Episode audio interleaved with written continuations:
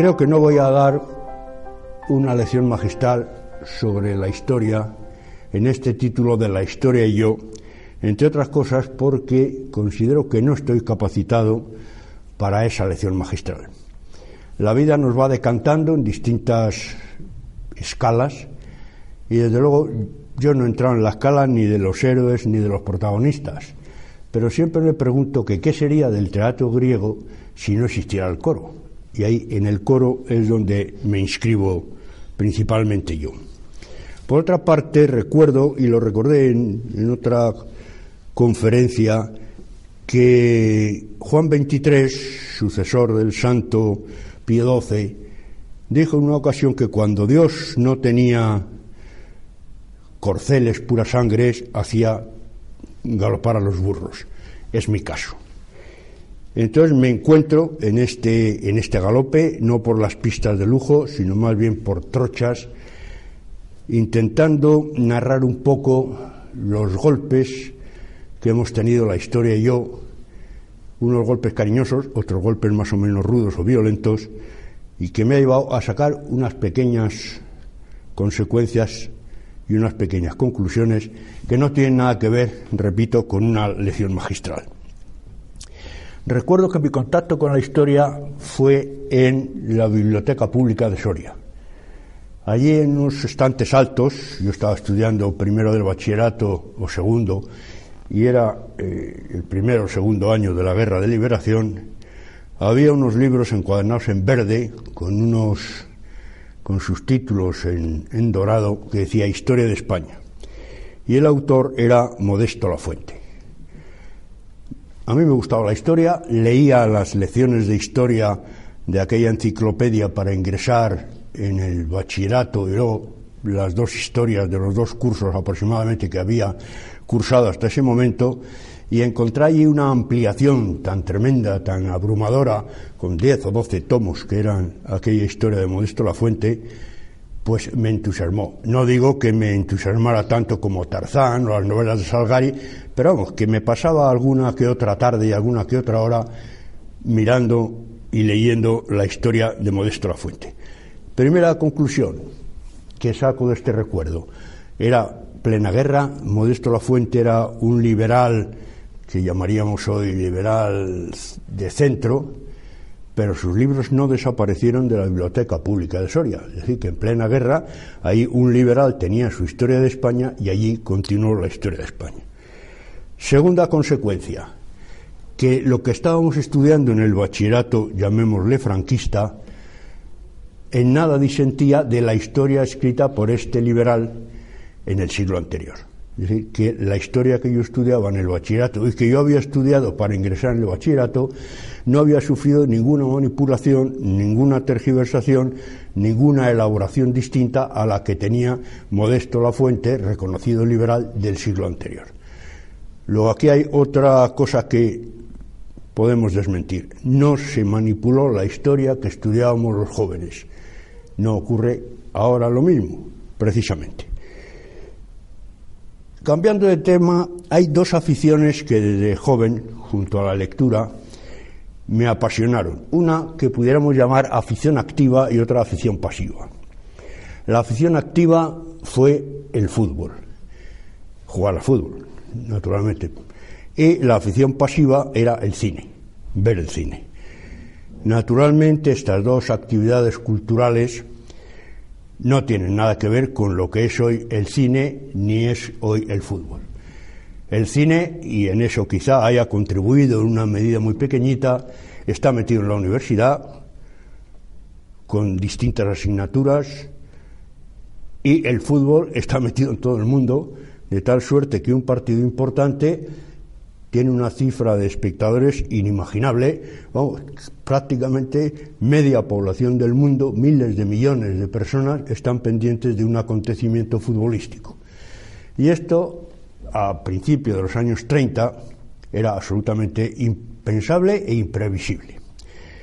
Bien, me dediqué a estas dos aficiones. Poco a poco iba guardando, sigo hablando de niño, iba recortando las noticias de los periódicos de ambas actividades iba coleccionando todo lo que tenía y a medida que fui creciendo y teniendo un poco más de posibilidades, pues fui comprando libros que se referían a esas actividades.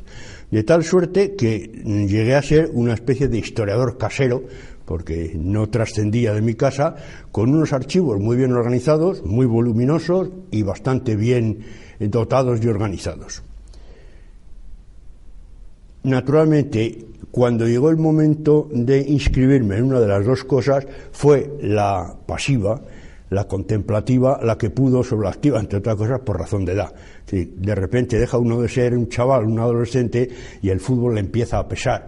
Sin embargo, el, cine se agradece la actitud sedente y tranquila y muy sosegada. Cambiando un poco de tercio, pero al hilo de lo mismo, en mi casa en su momento, en su momento, fueron apareciendo los tomos de la historia de la cruzada. La historia de la cruzada, de Joaquín Arrarás, se escribió al hilo de la guerra. Estaban todavía los cañones humeando cuando estaban saliendo los primeros, los primeros tomos. Como era una cosa contemporánea, que estoy hablando de cuando sale, que yo era el adolescente, pues prácticamente picoteé por sus páginas porque no era el pasado, no era la historia, era mi presente. Me hablaba de cosas que me estaban sucediendo o me acababan de suceder. Y al hilo de ello hay que decir dos cosas importantes. La primera, que eh, lo que había en la historia de la cruzada reflejaba exactamente lo que habíamos vivido hasta ese momento. ¿Y qué habíamos vivido? Pues la guerra. ¿Y cómo habíamos vivido la guerra? Con la verdad. Es decir, que de repente corría el rumor o llegaba la noticia de que se ha tomado Málaga. Inmediatamente organizábamos o nos organizaban una vacación, salíamos a hacer la manifestación que se había tomado Málaga. Y Málaga se había tomado. Que se ha tomado San Sebastián, y no solo teníamos la certeza que se había tomado San Sebastián, sino que a la semana iba yo con mi padre a San Sebastián por asuntos de trabajo suyo y estaba en San Sebastián. Luego se había tomado San Sebastián. Posteriormente he leído la prensa de la zona roja y naturalmente no había ni una verdad. Es decir, yo he leído en la prensa de la zona roja que a Franco lo había asesinado un teniente por un quítame allá esas pajas de que le habían dado aceite ricino a su mujer o que le habían cortado el pelo o algo así parecido. De eso a los avances gigantescos cada vez más cerca de la base de operaciones. O sea que cada día avanzaban más y más, pero estaban más cerca de la retaguardia que de la vanguardia. Es decir, que mentía toda la historia de la zona roja y mentía toda la prensa de la zona roja. Mientras que en la zona nacional era todo lo que se, se contaba y todo lo que se decía fácilmente comprobable. Y se comprobaba. Y era así. Quiero decir que la historia de la cruzada fue realmente la primera historia de la guerra que leí. Y luego volveré sobre ella. Otro contacto con la historia. Pues ya hemos visto el bachillerato, la historia de la cruzada, la realidad. Otro contacto mío con la historia viene en la academia militar. Curiosamente alguien pensará que acababa la guerra, yo ingresé en la academia en el año 42, había acabado la guerra recientemente, todos los profesores habían sido oficiales del, bando nacional, y teóricamente tendrían un gran interés en describir sus batallitas. Bueno, pues había una historia militar de España que estudié en la Academia General Militar, en la cual, digamos que con óptica de infantería, se estudiaba la misma historia de Modesto la Fuente, poniendo el acento un poco más en las innumerables batallas que hemos tenido en nuestro suelo patio. Y en la Academia de Ingenieros había otra historia militar de España, en la cual en vez de con óptica de infantería era con óptica de los ingenios, las fortificaciones, las eh, maquinarias y todo lo eh, que suplementaba la infantería. Pero curiosamente, y esto hay que subrayarlo también, no estudiamos nada de nuestra guerra de liberación, nada. Cuando se acababa Normalmente todas las historias en España se acaban en el siglo XIX porque no se llega a más y al curso siguiente se empieza y se llega al siglo XIX porque no se llega a más. Pero teóricamente era de prever que hubiera allí una historia de la cruzada reciente. Pues no lo hubo. Nadie nos habló de la guerra de España. Solo hubo una ocasión, al final del quinto curso, en que fuimos al puesto de mando del generalísimo del Frente del Ebro, en el cual el coronel jefe de estudios, que era oficial en aquella batalla, nos explicó dónde estaban las tropas nacionales, dónde las rojas, la sierra de Pando, la otra sierra, el paso del río, cómo repasaban, en fin, era un día helador, con lo cual ni me enteré porque tenía demasiado frío. Pero es lo único que se habló en una academia militar sobre la reciente guerra que acaba de terminar. Y a partir de ahí ya me sumerjo en la crítica y en, en la historia del cine. Digamos que me sumerjo de una forma apasionada y apasionante. Y sin embargo, olvido todo lo demás. Es decir, que ya el estudio de la historia del cine me compensa mis aficiones o mis vocaciones o mis amores históricos hacia la historia, me lo compensa el estudio de la historia del cine, la crítica del cine y todo lo del mundo cinematográfico, periodístico e histórico. ¿Qué ocurría en, el cine? Y entonces vamos a cambiar el tercio otra vez. Y el tercio es lo que yo he llamado, y supongo que tendrá ese nombre genérico, el terrorismo cultural. El terrorismo cultural existió con la Cominter desde el principio. William Misenger organizó lo que llamaríamos la fascinación de Occidente por el marxismo. Y desde Hollywood con el cine hasta Europa con Inglaterra, con sus universidades y con su literatura y con su eh, intelectualidad, se puso al servicio inocentemente por lo menos en la parte que a mí me toca, inocentemente al servicio del marxismo. El terrorismo cultural en el cine estaba perfectamente organizado. Es decir, había una especie de budas que no conocíamos más que de nombre. Esos budas escribían sus libros maravillosos, definían quiénes eran los maestros, quiénes eran los grandes eh, cineastas, cuáles eran las grandes películas, las películas importantes y las películas magistrales. Entonces yo, como Buda intermedio e inocente, me creía aquello. Y eh, asumía que aquella película era importantísima, que aquel director era genial y que este era un maestro y que la película esa era imprescindible. Y de esta suerte hacíamos el juego y luego lo expandíamos hacia lo que pudiéramos llamar el espectador de filas, el, ingenuo eh, hombre que iba al cine, que tenía un interés en el cine y una curiosidad por el cine, que al mismo tiempo el terrorismo cultural cinematográfico cultivaba. Es decir, que no era solo que esa gente le gustara el cine, sino que además estaba montado todo de tal suerte que fuéramos dándole cada vez, encelándole cada vez más con el cine. Y ante esos espectadores, que pudiéramos decir cultos, se abatía la crítica de la prensa diaria, la crítica de las revistas especializadas, los cineclubs, las conferencias, de tal suerte que estaba metido también dentro de una de una máquina inmensa de lavado de cerebro que le dictaba qué era lo bueno, qué era lo malo, qué era lo importante y qué era lo irrelevante. Y en esa maquinaria de, lavar el cerebro estuve inmerso pues casi todo el tiempo que estuve en el cine. Ahora bien, ¿qué pasa en un momento determinado? Pues que uno deja de ser el inocente.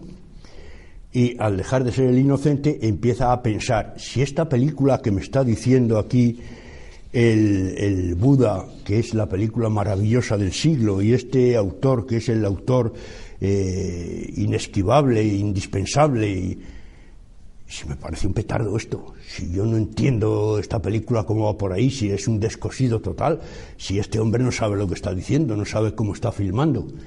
Y empieza uno en su, a perder la inocencia a darse cuenta de que hay alguna consigna, de que hay alguna directriz, de que hay algo que te está encajonando y te está llevando a decir lo que quieren ellos que digas y no te permiten el pensar que están equivocados o que estás tú equivocado. Entonces estás metido directamente en ese carril, ese carril lo estás difundiendo hacia el espectador y está llevando un gigantesco lavado de cerebro a través del cine. Bien, una vez que hago, que hago eso, empiezo a pensar, bueno, ¿y la literatura? ¿Y el teatro? ¿Y el arte? Si ha habido una difusión por, por medio, por, a través del cine, supongo que el mismo Calamar que ha echado esta tinta sobre el cine habrá echado la tinta sobre la literatura. Es decir, estos premios Nobel son realmente el valor que dicen que son. ¿Son premios Nobel porque sus obras son magistrales y magníficas o son premios Nobel porque son socialistas, progresistas, masones, comunistas? Y empieza uno a pensar y decir, a, investigar, vamos a ver, fulano de tal, masón, fulano de tal, perteneciente a la Internacional Socialista, fulano de tal, marxista declarado, fulano de tal. Con lo cual empieza uno a sospechar que todo el gran tinglado de ese calamar que echa la tinta sobre sobre el mundo cultural no es solo sobre el cine, que me había afectado a mí de forma inocente y había colaborado con él, que es en la literatura también, y que estamos siendo manejados hacia unos premios Nobel que no son realmente el valor que dicen que son, y que quizá son premios Nobel casi seguro en un 60 o 70%, no por su valor literario, sino por su valor político. En fin, seguía yo con la inocencia, y perdonen los telespectadores de mi tierra televisión que me haya ido por unos, unos terrenos eh, no nobles, porque este terreno del cine y del fútbol, pues ante el historiador serio, y lo digo con toda sinceridad, pues es la calderilla de, estas cosas y te miran con un poco de conmiseración diciendo, ah, este es historiador del fútbol. Y, y tienen razón. Pero sin embargo, también he encontrado otros altos profesores de historia que han tenido una, consideración enorme y han valorado mucho lo que yo estaba haciendo, sobre todo en el cine. Ya lo del fútbol no me atrevo a asegurarlo. Bien, entonces ya todo este terrorismo cultural me obliga a ir dejando el cine. Y me tengo que apartar del cine y decir, no, no tengo que volver al cine, no tengo que leer nada de cine, no tengo que tratar con la gente del cine. Es decir, de repente me fui del cine sin decir adiós y sin mirar atrás. Adiós, porque si no, las amistades, las relaciones me hubieran vuelto otra vez a entrar, ya sin inocencia, por supuesto, a meterme en el mismo, en el mismo torbellino que me iba a conducir otra vez a los mismos abismos. Corté.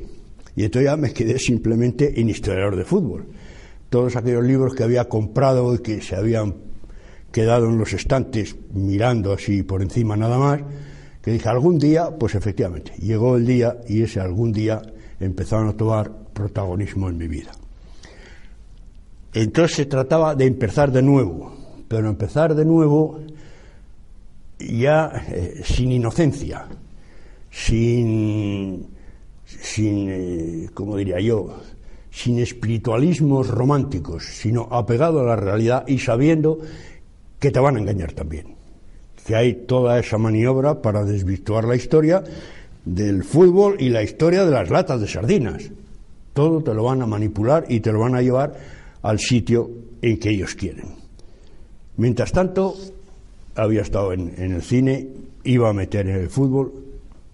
La historia, ¿qué había pasado con la historia?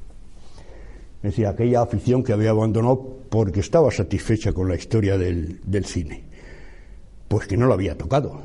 Es decir, yo era un españolito, supongo que como el 90% de los españolitos, que trabajaba con el pluriempleo habitual y normal en aquellos años, luego mi familia, mis amistades, mis círculos más o menos reducidos, y estaba ampliamente satisfecho y normal de mi vida. Estaba de acuerdo con la vida que se desarrollaba, vivía mejor que habían vivido mis padres a pesar de ser de un escalón, digamos, social inferior, y vivía lo mismo que vivía España. Y estaba satisfecho de la apertura más o menos hacia la igualación con el resto de Europa. ¿Volver otra vez a la historia de la cruzada? Pues quizá no. Pero sí decir que entonces me entró el ansia por devorar toda la historia de la guerra que no había leído en todos aquellos años. Y como diría Ortega Gasset sobre el español que es tardígrado, empecé tarde y con el pendulazo español. Entonces ya para mí no existió más que la historia, desde Primo de Rivera hasta, hasta el posfranquismo, o en aquellos tiempos el franquismo todavía. Y observé que la historia de la cruzada, lo cual es importante subrayar, hecha a pie de batalla, con todas sus carencias, era una historia absolutamente fidedigna. Ninguno de los grandes autores posteriores que ha tratado la guerra de liberación española contradice en nada a la historia de la cruzada.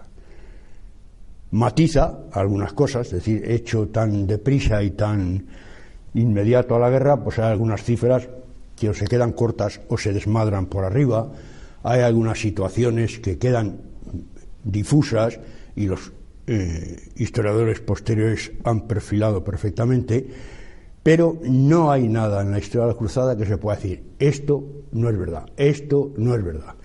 Absolutamente todo ha sido confirmado por el resto de los historiadores. A lo sumo, leído ahora la historia de la cruzada, nos resulta quizá demasiado engolada, sobre todo para la gente que no ha vivido la parte anterior. Es decir, los que estuvimos viviendo la guerra y leímos la historia de la cruzada a raíz de, su publicación, la encontramos normal, porque el tono del libro era el tono que existía en España. Había un tono heroico, grandilocuente, retórico, y ese era el de la vida normal. Claro, 30 años después o 40 años después que ha desaparecido esa retórica, sustituida por otra, pero aquella ha desaparecido, pues nos parece un poco como apolillado, como, como extraño, como de demasiado bombo y demasiado platillo. Pero la verdad está allí exactamente reflejada.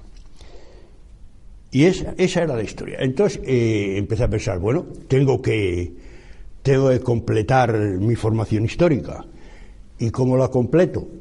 Pues empecé a, ver y a indagar y a preguntar sobre historias de garantía me compré una historia universal de no sé cuántos tomos y otra historia de España de no sé cuántos tomos también. Y efectivamente seguían la misma tónica que Menéndez Pidal, que Modesto La Fuente, que mis libros de bachillerato, que los libros normales de historia que habíamos estudiado todos.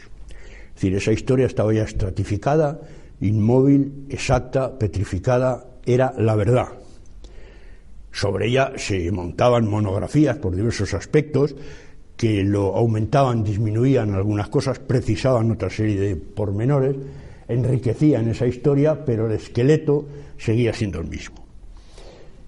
Entonces me llamó la atención un anuncio de una obra ciclópea de más de 100 tomos,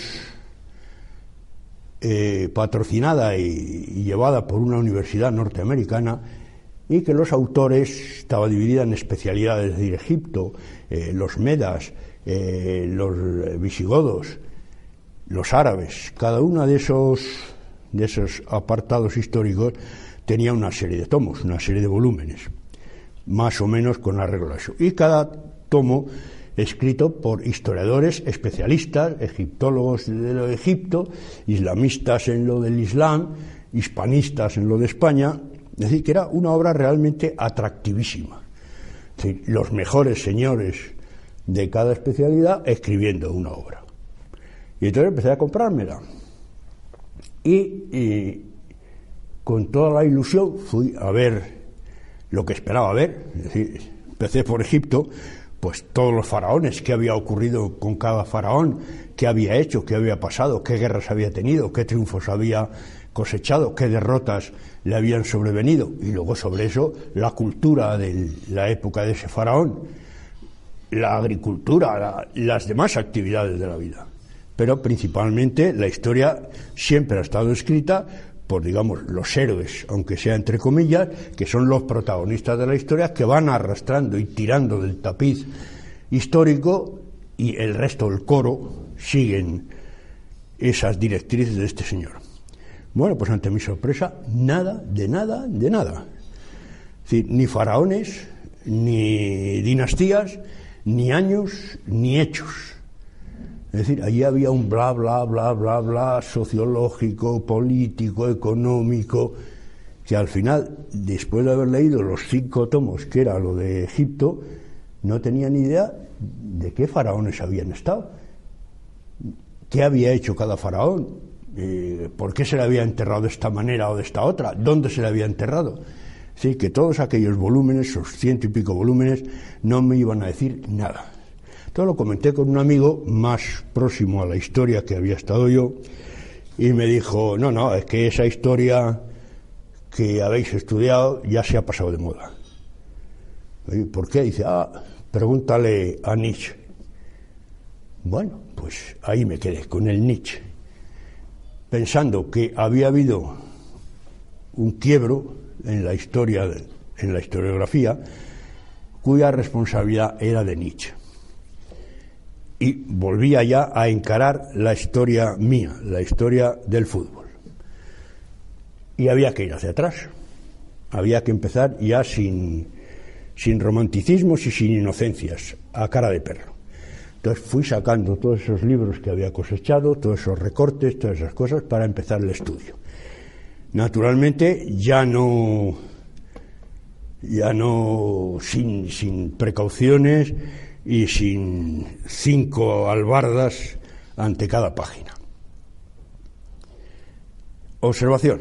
La mitad de los libros eran refritos de otros libros y de otros libros y de otros libros, con el inconveniente de eh, los aumentativos. Es decir, un señor, para que no le dijeran que había copiado otro, en vez de tomar la situación tal y como era, si este dice que este ha sido un partido duro, yo digo que ha sido un partido violento. Y el historiador siguiente dice ha sido un partido brutal. Y el historiador siguiente dice ha sido un partido sangriento. Con lo cual ya creen que han cambiado algo, cuando en realidad están diciendo lo mismo, pero desvirtuando un poco la dimensión del hecho correspondiente.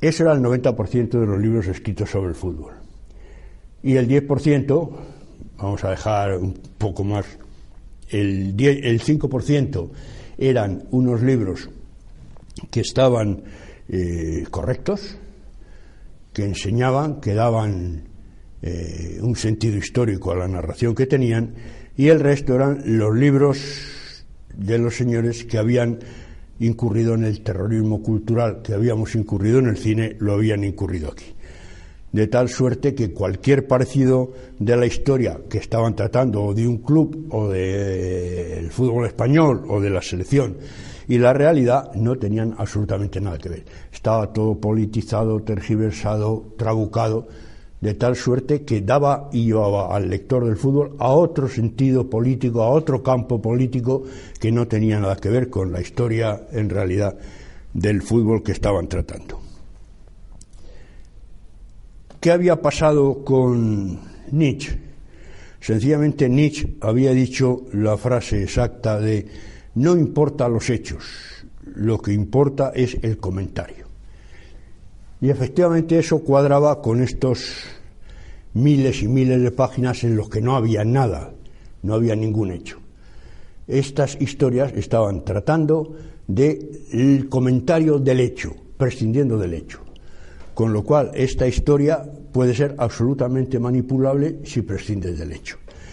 Y eso me llevó a agarrarme a una frase muy directa del novelista Joseph Conrad en su novela Victoria, que fue en el año 1924, si no recuerdo mal, en el cual un comerciante holandés, cuya empresa de carbones orientales había quebrado, va a ver a un jefe de otra empresa y el jefe de la empresa le pregunta, ¿a usted qué le interesa? Dice, mire usted, a mí me interesan los hechos, únicamente los hechos, simplemente los hechos y nada fuera de los hechos. Entonces aquí estaban ya las dos posturas definidas, la postura de Nietzsche por un lado y la postura de Conrad, digamos, por otro. A uno no le interesa el hecho, le interesa el comentario, que es la historia que estamos viviendo actualmente, y a Conrad lo único que le interesa es el hecho. Lo demás es ya aleatorio. una vez visto el hecho, usted ya puede opinar lo que sea. Pero en el año 1322 hubo esta batalla. Tanta gente, tantos generales, tantas cosas, tal eh, dirección política. Se ganó, se perdió, tal. Y luego, a partir de ahí, decir, y esto trajo como consecuencia toda esta serie de cosas, todo este abanico de, de intereses eh, culturales, comerciales, económicos, industriales, pero todo es el hecho, a partir de ese hecho y únicamente los hechos que decía Conrad. Pues volvamos para atrás. Es decir, ya hay que trazar una línea que una Conrad, que es la verdad, los hechos, lo que me va a dar la verdad, con la antigüedad, es decir, y obviando naturalmente a Nietzsche y toda su, su disposición. ¿Y la antigüedad quién es? Pues es Heródoto y Tucídides. Y nos plantamos ya, hablando de fútbol, en los padres de la historia y nos plantamos ya en Grecia. ¿Y cuál de los dos maestros seguir? Seguimos a, Heródoto, Heródoto es anterior. Pero ¿qué hace Heródoto? Heródoto, en los ocho primeros libros de sus guerras, es una especie de guía turística por todos los pueblos de alrededor, por lo que hacen, por lo que dicen, por lo que cómo viven. Y los tres últimos tomos es de las guerras médicas exclusivamente. ¿Cuál es la postura que toma Heródoto? Como no ha vivido esos hechos, cosa muy frecuente en el historiador, se fía de lo que cuentan.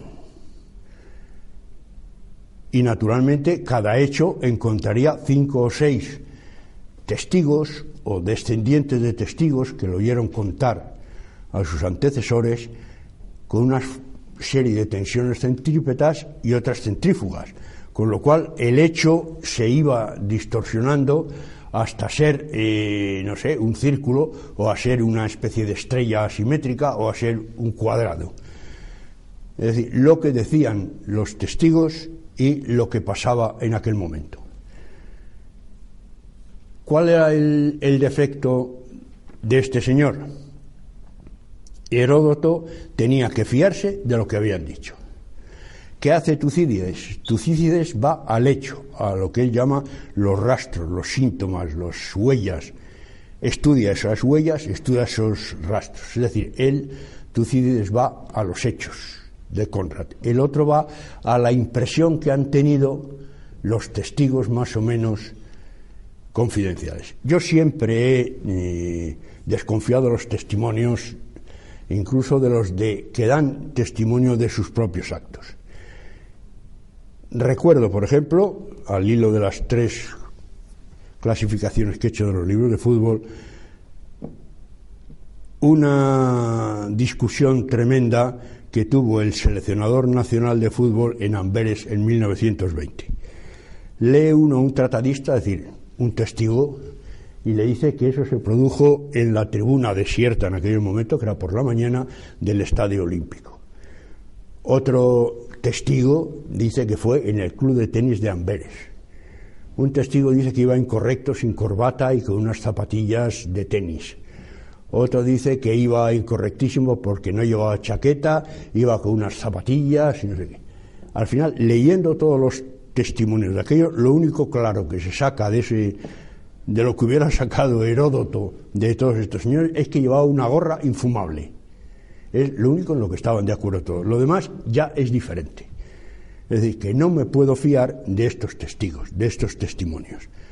Por otra parte, los espectadores recientemente en el AS, quiero recordar que había una reunión de viejos atléticos, viejos socios atléticos, en el cual había uno que decía que él asistió al partido eh, en el cual Chacho envió el penalti fuera que le costó al Atlético Madrid en el año 36 el descenso a la segunda división. Pues este testigo presencial se equivocó. El balón no se fue fuera, el balón dio en el poste, rebotó y entonces en la melé que había fuera del, del área pequeña del, del Atlético Madrid, alguien, yo creo que fue Piña, lanzó el tiro y se fue a las nubes. Es decir, que no se fue fuera al penalti, chocó en el poste y era un señor que me cuenta lo que pasó, que él estaba allí. Y luego la tercera dimensión de estos testigos nos la daba un señor que decía que la famosa frase de Amberes de Belauste diciendo a mí Sabino que los arroyo a todos, lo había dicho en vasco, porque Belauste no sabía español. Y en realidad lo que ocurría es que lo que no sabía Belauste era vascongado o vascuence. Había estudiado en la Universidad de Valladolid, todos los hermanos tenían carrera universitaria, y estoy hablando de 1900 poquitos, que tenían que ir a Valladolid, tenían que ir a Zaragoza, tenían que ir a Barcelona, con lo cual quiere decir que tenían que saber perfectamente español. Luego montó un bufete en, en Bilbao y posteriormente se exilió con el gobierno de Primo de Rivera, se exilió a México. Es decir, que toda su trayectoria fue en el español y sin embargo aquel señor tendenciosamente decía que Belauste el grito lo había dado en vascuence porque él no sabía español. Estas tres eran las dimensiones a las que había que acogerse. Naturalmente me acogí a la de Tucídides, porque es la que va buscando los hechos, la que va reflejando los hechos y va prescindiendo de todo lo que sea literatura. Decía Ortega que se hace literatura, se hace precisión o se calla uno. Pues hay muchos que tienen que callarse. Y el, pugilato está establecido no entre los que buscan la verdad y los que luchan contra la verdad, sino el pugilato está establecido entre los que luchan defendiendo una mentira contra otros que defienden otra mentira. Es decir, es falso que estemos luchando la verdad contra la mentira. Están luchando dos mentiras y nosotros los estamos viendo ahí despedazándose entre sí mismos sin importarle en absoluto la verdad. Tucídides y la, digamos, la orientación que hay que encarar con la historia, a pesar de todo este trayecto tan ominoso y tan mínimo de la historia, es ir a buscar la verdad, que es lo único que interesa. Y la verdad conlleva la belleza, la belleza conlleva la virtud y la virtud conlleva a Dios. Si estamos buscando a Dios, estamos buscando la verdad. Si estamos buscando a Dios, estamos buscando la historia. Todo lo demás es darle vueltas a nada, un molinillo de aire dentro del aire.